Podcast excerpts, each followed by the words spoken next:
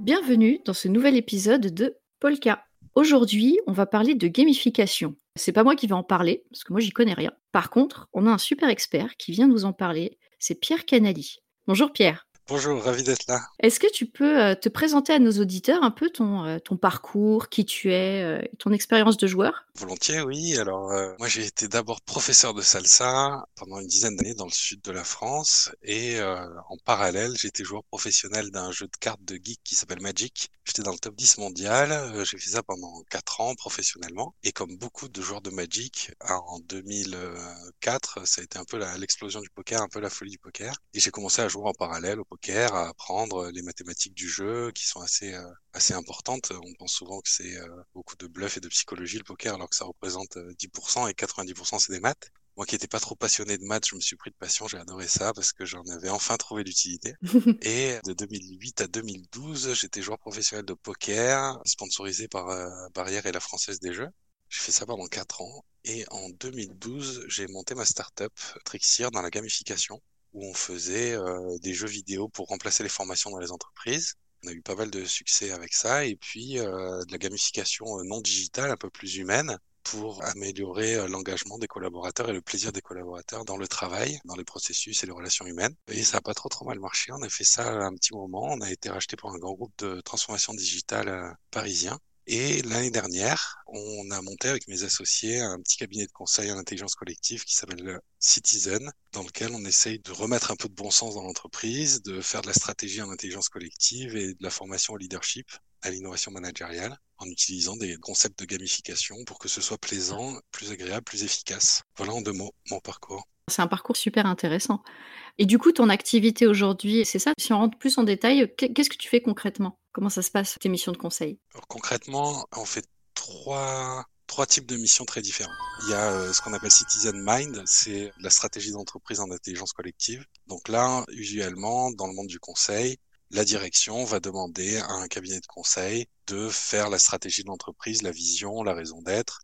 Ça va se faire en chambre ça sera plutôt bien fait généralement, enfin ça dépend des cabinets de conseil, et puis ensuite on va devoir le déployer auprès euh, des collaborateurs, et c'est là que ça coince, et qu'il faut des tonnes de change management. Euh, Les gens euh, arrivent pas à suivre le plan, il vient pas d'eux, ils s'y reconnaissent pas, et personne suit le plan, et donc euh, il avait beau être bien au départ, ça fonctionne pas. Nous, on a une approche très différente où on va euh, co-construire avec tous les collaborateurs la stratégie de l'entreprise, et ce qui fait que bah, des ailes vont leur pousser quand il va falloir déployer, puisque c'est leur plan à eux. Et c'est ça un peu la magie de l'intelligence collective, c'est que ça donne des résultats très, très, très intelligents, très puissants. Et donc, il n'y a plus besoin de change management, puisque euh, tout le monde sait ce qu'il doit faire, euh, les niveaux de délégation sont très euh, clairs pour tout le monde, chacun connaît son périmètre. Le barycentre décisionnel de l'entreprise va baisser, les choses seront faites en temps et en heure, avec plaisir, et ça sera beaucoup plus simple. Donc ça, c'est Citizen Mind, c'est la première activité. Deuxième activité qui vient soutenir Citizen Mind, c'est Citizen Fest sont des séminaires collaboratifs pour euh, justement co-construire ces plans d'action, les séminaires de fin d'année, euh, tout, tout, ce qui se fait usuellement dans les entreprises pour aligner les visions et donner du lien dans les équipes ou inter-équipes. Et ça, évidemment, avec euh, la crise sanitaire qu'on traverse, c'est devenu très digital. Donc, on, on a énormément monté en compétences euh, cette dernière année sur euh, tout ce qui est euh, comment gamifier et comment créer du lien malgré la distance et malgré les, les outils digitaux qui des fois coupent ce lien entre les, les humains. Et la troisième activité, c'est Citizen School, qui est complètement en train d'exploser chez nous. C'est tout ce qui est la formation à l'innovation managériale.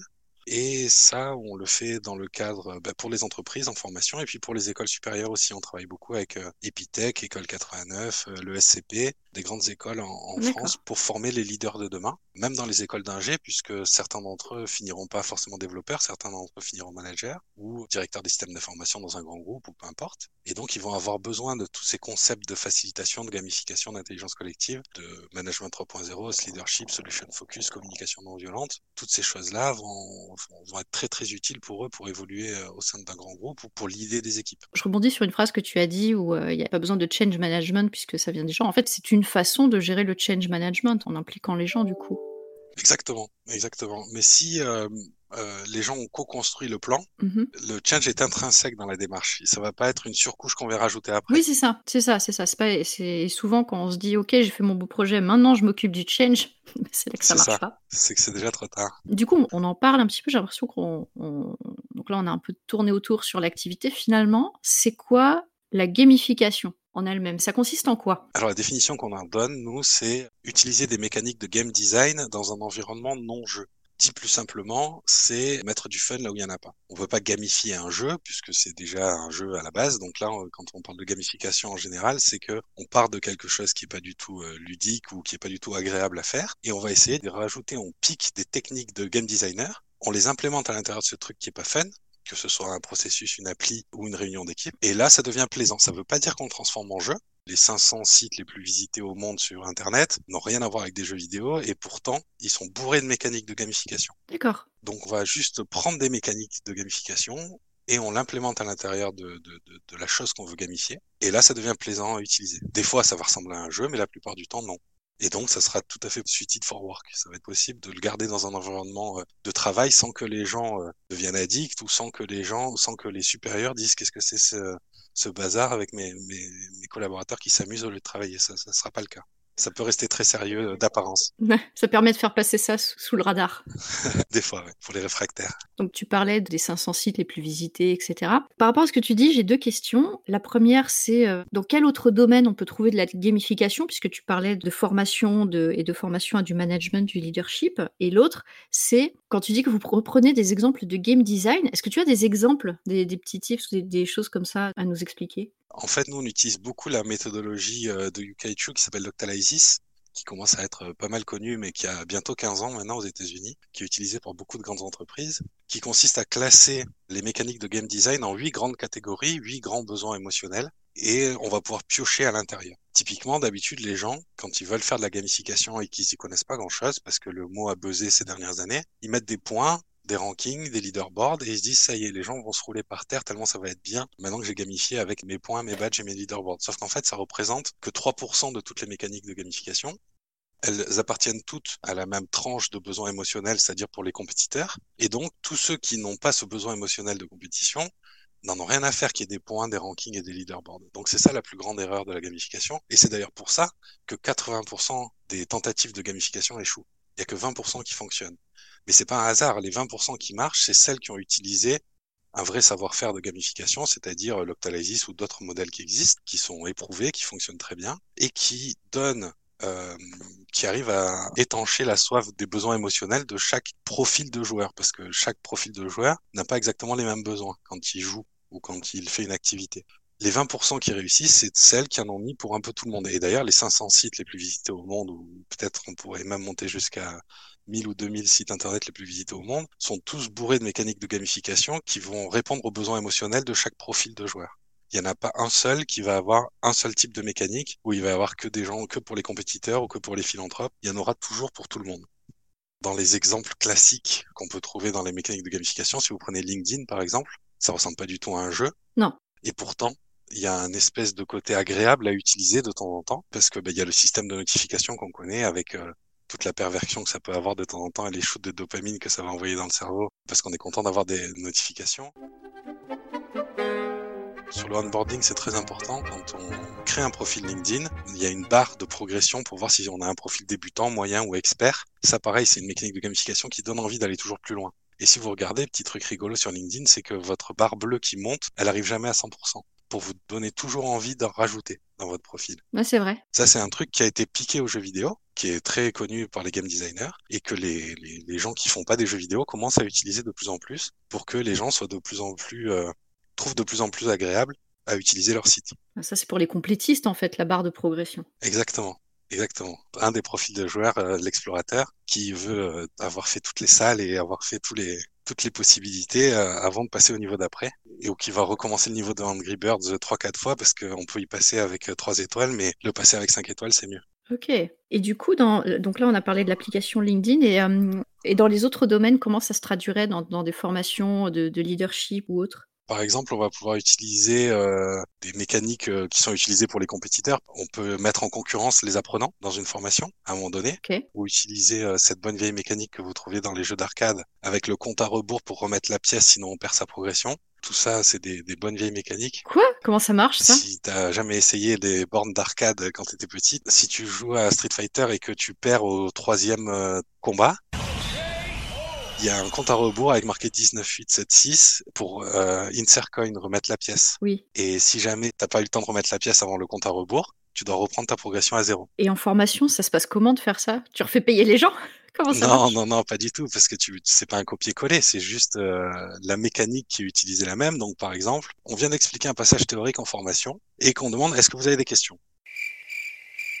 Il n'y a jamais de questions, ça fonctionne pas du tout. Ou à la fin d'une conférence, ça fonctionne pas du tout. C'est vrai. Nous, ce qu'on a fait, c'est qu'on a pris un atelier de coach qui est bien connu, qui s'appelle le question storming, le Q storming, qui normalement est pas fait pour répondre. C'est un outil de coach qui est fait pour que les gens puissent se poser des questions. Et le coach ne va pas y répondre, c'est pas son boulot. Et en se posant les questions, les gens vont commencer un chemin, une progression. Bon, ben nous, on a hacké cet outil-là pour en faire un vrai, un, un vrai échange de questions-réponses. Donc à la place, ce que je vais demander aux gens, c'est de prendre des post-it ou de taper sur euh, l'outil digital qu'on utilise dans la formation, un maximum de questions en cinq minutes. Et là, je vais lancer un chronomètre et ils ont cinq minutes pour écrire le plus de questions possible. Ok. Et euh, le but, c'est d'arriver à avoir posé le plus de questions que les autres. Évidemment, il n'y a rien à gagner, évidemment, il n'y a rien à perdre, mais je les mets dans une petite euh, petite pression pour que les gens posent le plus de questions possible, leur expliquer que c'est une phase quantitative, qu'il n'y a pas de mauvaises questions, et que la phase quantitative, on la fera plus tard, et on votera pour les questions les plus pertinentes, et c'est celles auxquelles je répondrai. Ça va permettre aux gens de poser euh, 20 questions chacun, là où euh, il y en a aucun qui, euh, où j'en aurais eu une ou deux max d'habitude. Donc je vais me retrouver avec 100 questions. On va pouvoir faire une phase de vote une fois que tout le monde a lu les questions pour savoir quelles sont les plus pertinentes pour le groupe. Et je vais répondre en fonction du temps que j'ai dans la formation aux 5, 6, 7 plus pertinentes. Mais je vais leur mettre dans un, dans un état mental de compétition pour leur permettre de outrepasser la peur de poser des questions. En fait, quand tu les mets dans, dans- cet état de compétition, tu vas répondre, alors si j'ai bien retenu, à l'une des huit grandes euh, catégories qui est basée sur l'émotion. Et ça, ça va être pour les gens qui sont compétitifs. C'est ça. D'accord. Bon, après, c'est quelque chose qu'on retrouve euh, souvent chez les gens, hein, mais... euh, Il y a une majorité, il y a quand même des thèmes qui sont plus utilisés que d'autres ou euh, demandés par les gens, enfin qui qui ressortent plus dans, dans des panels d'utilisateurs ou pas. Alors c'est difficile de donner des chiffres exacts parce qu'il n'y a pas d'études qui ont été faites à grande échelle, à ma connaissance, mais euh, on a constaté quand même que dans les milieux des vendeurs, euh, il y a beaucoup de compétiteurs et que c'est un méca- une mécanique qui marche vraiment très très bien. Dans les assos et les ONG, c'est plutôt la quête de sens qui va être importante.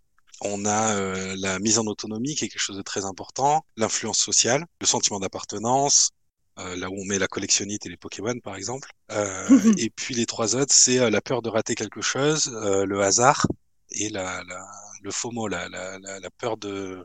Fear, of, Fear of missing missing out, oui, là. Donc globalement, La peur de rater quelque chose. c'est ça. Donc en gros, euh, en fonction des profils qu'on va avoir en face, des fois on peut faire on peut faire des tests, notamment il y a l'Exad ou le Bartel qui sont très utilisés pour connaître un peu euh, les profils qu'on a en face et savoir quelle mécanique de gamification on va mettre. Mais souvent on n'a pas le temps, on n'a pas la possibilité d'avoir accès à ces tests et à faire faire aux apprenants ou, euh, ou aux gens qui utiliseront notre outil gamifié plus tard. On va essayer juste d'en mettre un peu de chaque, un peu de ces huit grandes catégories. Et un peu de sucre en poudre? Non. Ah? Comme ça, euh, on est sûr, quoi qu'il arrive, qu'on va toucher juste et que ça va fonctionner. J'ai vu que les entreprises euh, aussi commencent à gamifier leur formation. Je pense à la SNCF qui, pour conduire les trains, fait ça, mais le fait vraiment sous forme de jeu, avec des points à gagner, etc. C'est des choses que vous avez fait ou que vous faites aussi?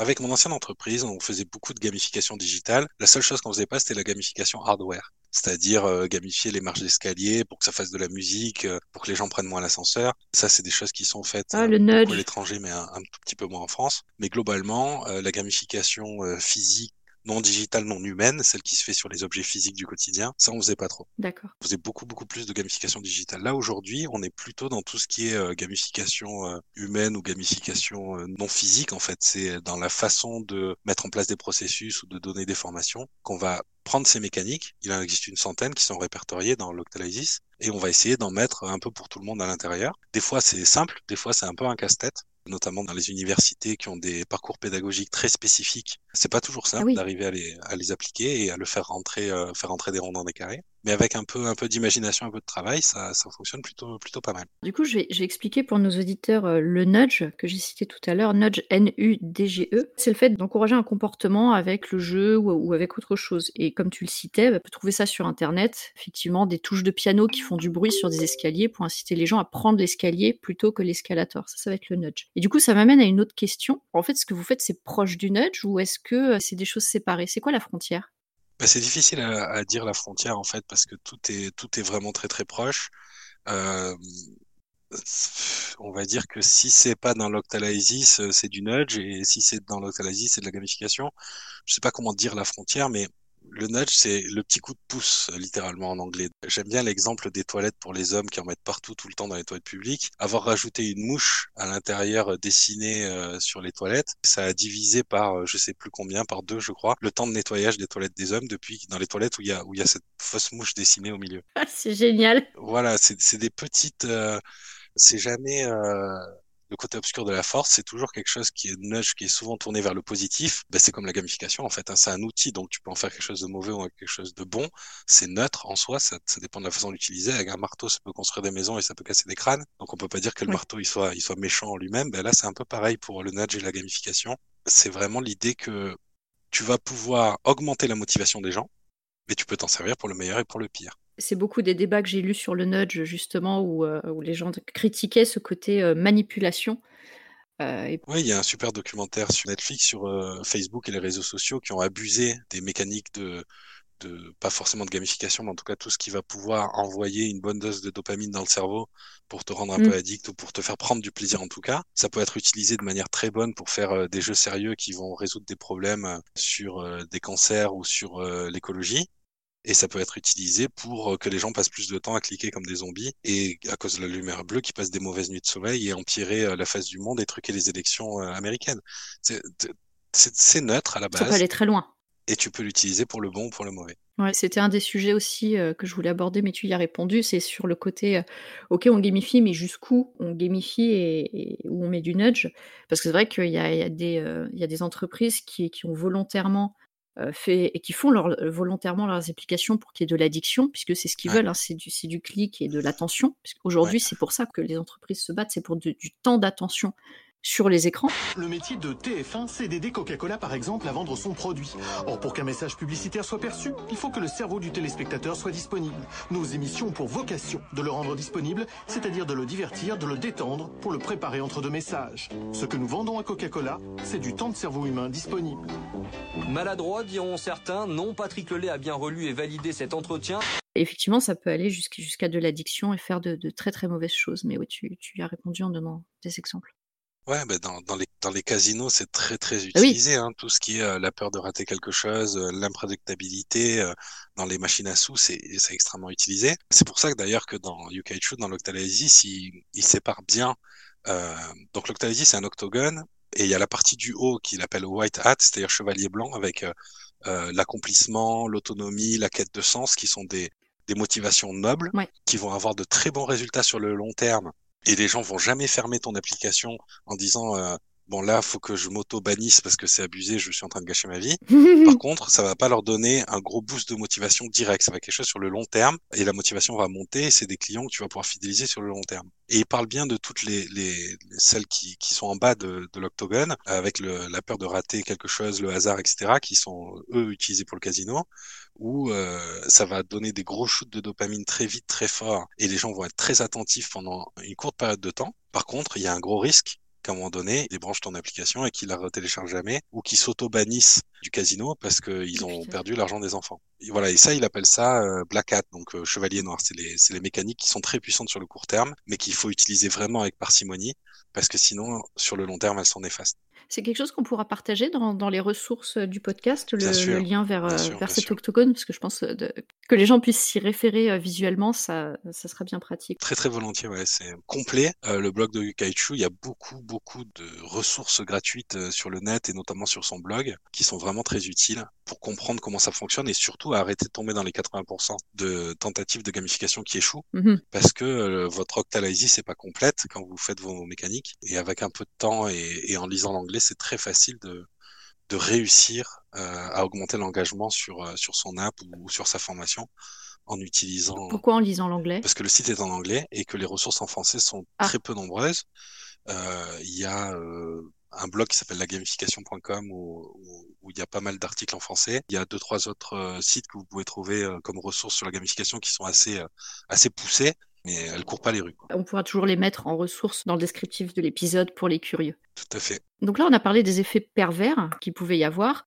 Est-ce que, au contraire, tu as vu des choses, euh, euh, des pratiques de gamification qui t'ont bluffé dans du numérique ou dans d'autres choses? Quelque chose vraiment qui t'a soufflé euh, et pourquoi? Moi, j'ai été très impressionné dans le bon sens et dans le mauvais sens du terme par l'utilisation qu'en ont fait euh, les GAFA. Pas que les GAFA d'ailleurs, mais en tout cas les sites internet les plus visités au monde et, et les apps les plus utilisées au monde. J'étais assez halluciné de constater que elles sont toutes gamifiées. Il n'y en a pas une qui a pas euh, des tonnes et des tonnes de mécaniques de gamification à l'intérieur. Euh, moi, je prends toujours l'exemple de Waze que j'aime beaucoup. Ah, Il y a tout. Waze, pour que ça fonctionne, c'est que il faut que les utilisateurs remontent les informations en temps réel. Sinon, c'est moins bien que le reste. Pour leur donner envie, ils ont mis des mécaniques de gamification toutes bêtes. Il y a euh, des rankings, il y a des petits avatars, il y a euh, le, le prix de l'essence de temps en temps. Donc, c'est un mélange de gamification et d'informations utiles qui font qu'on va pouvoir l'utiliser. Mais le problème, c'est que c'est un, un cercle vicieux ou un cercle virtueux. C'est-à-dire que tant que les utilisateurs ne remontent pas les informations des bouchons, des accidents, des travaux et le prix de l'essence en temps réel, moins l'application a du sens. Et plus les gens vont le faire, plus elle a du sens, donc plus les gens vont le faire. Donc c'est un peu le chien qui se mord la queue. Et grâce à ces petites mécaniques de gamification, ils ont réussi à faire des tours de force que personne n'aurait pensé possible, euh, comme par exemple cartographier Milan en 24 heures, en partant de zéro carte, en partant de rien du tout Ouais. juste en, en donnant des rewards aux utilisateurs. Et euh, ils se sont retrouvés à se faire acheter euh, par Google euh, 990 millions, donc quasiment un milliard, il y a quelques années. Ils ont réussi à battre Google sur le terrain de la data. Et les gens qui ont réussi à faire ça dans le monde, on peut les compter sur les doigts d'une main. Ouais, c'est clair. C'est c'est assez impressionnant. Et, et tout ça, non pas que grâce à la gamification, évidemment, il y avait une technologie derrière qui était folle et tout, mais la gamification a participé à l'effort de guerre. Et je pense que ça a été vraiment déterminant dans le succès de Waze, parce que euh, tant que t'as pas d'utilisateur, le truc marche pas. Et tant qu'il marche pas, t'as pas d'utilisateur. Donc il a fallu engranger la machine. Ouais. Et d'après moi, la gamification a joué un, un énorme rôle pour commencer à motiver les gens avant que l'app soit bien, pour que quand même ils remontent les datas. C'était le, le, la gratification euh, qui leur a permis de, de continuer à l'utiliser malgré que c'était pas encore tout à fait opérationnel. D'accord. Donc moi, je j'ai pas Waze, par exemple, mais euh, enfin, je travaille pas dessus, mais, euh, mais je suis dans une entreprise, j'ai des outils, euh, il y a des formations, il y a, il y a pas mal de choses. Si par exemple, je voulais intégrer ça dans mon entreprise, mettre un, un peu de gamification, mettre du fun là où il y en a pas, comme tu l'as dit. En termes d'investissement, on, on parle de quoi? En temps, en argent Qu'est-ce que ça représente? Ça dépend ce que tu veux. Pour euh, gamifier une application que vous avez déjà, que vous utilisez déjà et mettre une surcouche de gamification par-dessus, ça va être quelques jours hommes de quelques développeurs. Euh, ça dépend de la complexité du sujet, ça dépend euh, d'où vous partez, où est-ce que vous voulez aller. C'est toujours pareil, hein, c'est vraiment du sur-mesure et c'est assez complexe à, savoir, mais euh, je sais que il y a beaucoup d'entreprises en France et puis il y a l'entreprise officielle aussi de Yukaichu qui peut faire un audit de ce que vous, vous avez commencé à faire et vous dire là où il y a bon, là où il y a pas bon et les pistes d'amélioration. Vous pouvez commander un truc tout fait, euh, ça va vous coûter quelques dizaines de milliers d'euros, peut-être une petite centaine de milliers d'euros pour avoir un serious game, un jeu vidéo euh, qui va vous permettre de faire apprendre quelque chose pour remplacer un e-learning. Avoir carrément un jeu vidéo, ça, ça va coûter entre 60 000 et 150 000 euros en fonction de, du jeu que vous voulez. Mais c'est c'est comme un, un jeu vidéo euh, B2B, hein, ça va de quelques dizaines de milliers d'euros pour des jeux indep à plusieurs millions d'euros euh, si on parle d'Assassin's Creed. Donc Mm. euh, la gamification, c'est un peu pareil, c'est très difficile, ça va, ça va vraiment dépendre de, de ce que vous voulez. C'est sur mesure. ouais. Et si vous nous appelez pour qu'on vous aide à gamifier euh, une formation qui va durer, je sais pas, 8 heures par exemple, si elle est en présentiel, si elle est en digital, ça va aussi faire changer le prix. Donc c'est c'est vrai, c'est vraiment du sur-mesure. J'ai pas de réponse claire à te donner, mais en gros, ça sera euh, le prix euh, du consultant à la journée multiplié par le nombre de jours de travail qu'il va y avoir. Et ça, le nombre de jours, ça va ça va se décider ensemble. Quoi. Ouais, classique. Du coup, euh, les formations, c'est une super transition par rapport à une, question bonus, justement sur la formation. Moi, je suis partisane de ceux qui disent qu'on apprend par le jeu. Et euh, il y a souvent cet exemple qui revient que même dans la nature, euh, dans la nature, on apprend par le jeu. Un, bébé lion, il va apprendre à chasser avec ses frères et sœurs en, mordant les oreilles de sa maman, etc. La nature, ça pardonne pas. hein. Si, tu rates, tu meurs et tu recommences pas. Donc, même si la nature, avec l'évolution, a, a dit c'est en jouant qu'on apprend, euh, je reste partisane qu'on apprend beaucoup plus comme ça. Et je, me pose souvent la question, et euh, je sais pas si tu as une opinion là-dessus, de gamifier le, milieu scolaire. Alors tu as commencé à, en parler en disant que euh, vous gamifiez des formations aussi pour, pour les grandes écoles. Et, du coup, je me dis, est-ce qu'il y aurait des choses possibles à faire au quotidien, dans les salles de classe? Qu'est-ce qu'on pourrait faire Qu'est-ce qu'on pourrait gamifier, selon toi? Et est-ce que c'est possible?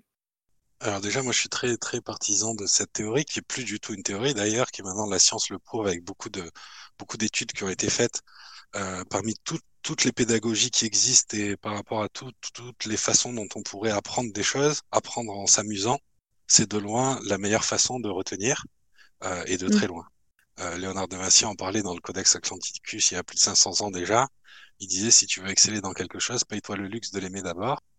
Euh, si on prend pas du plaisir dans ce qu'on fait, on peut pas être bon et on peut pas apprendre. Donc ça, il n'y a aucun doute que plus on va prendre du plaisir à une activité, plus on va retenir, meilleur on va être. Il n'y a aucun doute là-dessus. Ensuite, quand il s'agit des écoles, euh, on va dire avant l'enseignement supérieur et, et école, collège, euh, lycée, moi j'ai une théorie qui, qui est peut-être un peu folle et, et c'est un, un, plan pour un plan pour plus tard. Ce serait d'arriver à tuer les notes euh, individuelles à l'école, parce que ça apprend la compétition, et euh, donner des notes euh, plutôt de groupe pour apprendre la collaboration. Je pense que c'est beaucoup plus efficace et qu'un des grands mal de l'entreprise aujourd'hui, c'est les gens qui se marchent dessus pour grimper euh, l'échelle sociale, parce qu'on nous apprend ça depuis le, à l'école, il faut être le meilleur de la classe, au lieu d'essayer d'être le meilleur, la meilleure version de soi-même possible, de faire de son mieux. Moi, je crois vraiment que c'est beaucoup plus efficace pour un enfant de lui dire de faire de son mieux plutôt que de lui dire de devenir le meilleur. En tout cas, c'est ce que j'essaie de faire avec mon fils.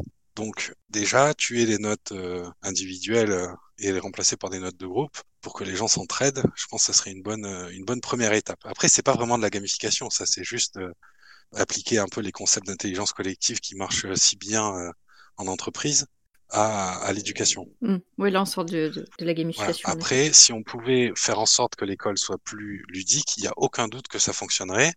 Tu as cité Idriss Aberkan avec les bébés lions. Dit aussi que euh, avant, l'école était euh, très compétitive parce que c'était beaucoup mieux d'aller à l'école que de labourer des champs avec papa. Aujourd'hui, c'est plus le cas. C'est beaucoup mieux de jouer à la PlayStation que d'aller à l'école. Donc, il faut que l'école se mette à niveau. Grave. Je suis assez d'accord avec ça. Et on pourrait, sans détruire notre belle éducation nationale et sans euh, tout remettre à mal, quand même utiliser des mécaniques de gamification à l'intérieur pour augmenter le plaisir des élèves à venir à l'école le matin. Ça, il y a aucun doute là-dessus. Et pas que avec de la compétition, parce que je rappelle, la compétition, c'est vraiment un seul des huit drivers de l'Octalysis. Il y en a sept autres. Donc, euh, donner du sens, le sentiment, le besoin d'autonomie, euh, ils, appellent, ils, appellent, ça empowerment. Il n'y a pas vraiment de traduction en français, mais c'est à la fois un sentiment d'autonomie et de puissance mélangée. L'influence sociale, l'accomplissement personnel. Euh, il y, a, il y, a, beaucoup de moyens où on pourrait euh, améliorer l'éducation, j'en ai aucun doute. C'est un sujet très touchy en France, c'est très compliqué. Ouais. Il y a euh, des gens, c'est comme un peu la politique ou la religion, ils ont tous des avis très tranchés et c'est très difficile d'avoir des débats sereins et calmes sur ce sujet-là. Mais si un jour on y arrive, c'est clair que, en tout cas, le jour où je verrai une brèche s'ouvrir, je m'engouffrerai dedans et j'essaierai vraiment de, de, faire bouger les choses si possible, puisque l'éducation c'est quand même un sujet qui me tient vraiment à cœur et que je pense qui est, qui est primordial pour l'avenir avec tous les enjeux qui nous attendent ces prochaines décennies on, part pas favori, donc on a besoin que les futures générations cartonnent. Heureusement, ils ont euh, ils ont plein d'avantages. Ils ont le digital, ils ont Wikipédia, ils ont euh, cette conscience écologique que nos parents n'avaient pas. Ouais, c'est cool. Ils ont euh, plein, plein, plein de, de, points forts, mais ils ont aussi beaucoup de beaucoup de handicaps. C'est pas leur faute, mais ils ont la crise sanitaire qui est un peu plus facile pour nous, les les un peu moins jeunes à gérer, on a un peu plus de recul et de paix intérieure euh, pour prendre du recul et se dire que finalement c'est pas si grave, on va s'en sortir. Pour eux c'est plus dur. Enfin moi en tout cas ça m'était arrivé à 20 ans, je sais pas du tout comment je l'aurais vécu, mais pas du tout aussi bien que maintenant. Ils ont euh, les réseaux sociaux qui les rendent addicts, ils ont euh, plein de plein de difficultés aussi, mais plein d'avantages. Donc moi je suis très optimiste. Pardon, j'ai dérivé, mais en gros je, je pense que ça va bien se passer. Non non, il y a pas de souci. On arrive à la fin de, de cette interview. Est-ce qu'il y a une dernière chose que tu aimerais dire à nos auditeurs? Un message à passer Une question qu'ils qu pourraient se poser ou euh, quelque chose? Qu'est-ce que tu aimerais leur dire euh, pour finir? Sur la gamification ou sur euh, l'univers en général? Peu importe. Euh, moi, je pense d'abord que l'échec a des vertus vachement importantes et que donc il faut se tromper vite pour arriver au succès. C'est la, la, chose que je trouve la moins connue et qui est pourtant euh, très importante. Il faut pas avoir peur de se tromper euh, en entreprise et dans la vie.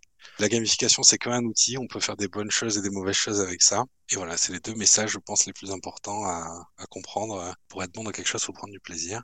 Et faut pas avoir peur de se tromper. Se tromper vite, parce que se tromper lentement, c'est le meilleur moyen de rater. Mais se tromper vite, c'est le meilleur moyen de réussir. Merci beaucoup euh, Pierre pour cette interview. C'était super intéressant, ça, tire euh, beaucoup de sujets. On va voir pour mettre euh, des, choses dont on a parlé et des ressources dans le descriptif du podcast, comme d'habitude. Merci Et là, je m'adresse aux auditeurs. Si vous avez des questions, si vous voulez réagir, rebondir, vous êtes d'accord, vous n'êtes pas d'accord, n'hésitez pas. Sur les réseaux sociaux, vous, savez nous trouver et vous pourrez partager votre ressenti sur cet épisode. Si vous avez des questions pour, euh, Pierre, euh, vous pourrez le contacter aussi. Ses références seront dans le descriptif. Merci à tous. Polka est un podcast du label Podcut. Si vous voulez nous soutenir, n'hésitez pas, nous avons un Patreon et tout est dans le descriptif aussi.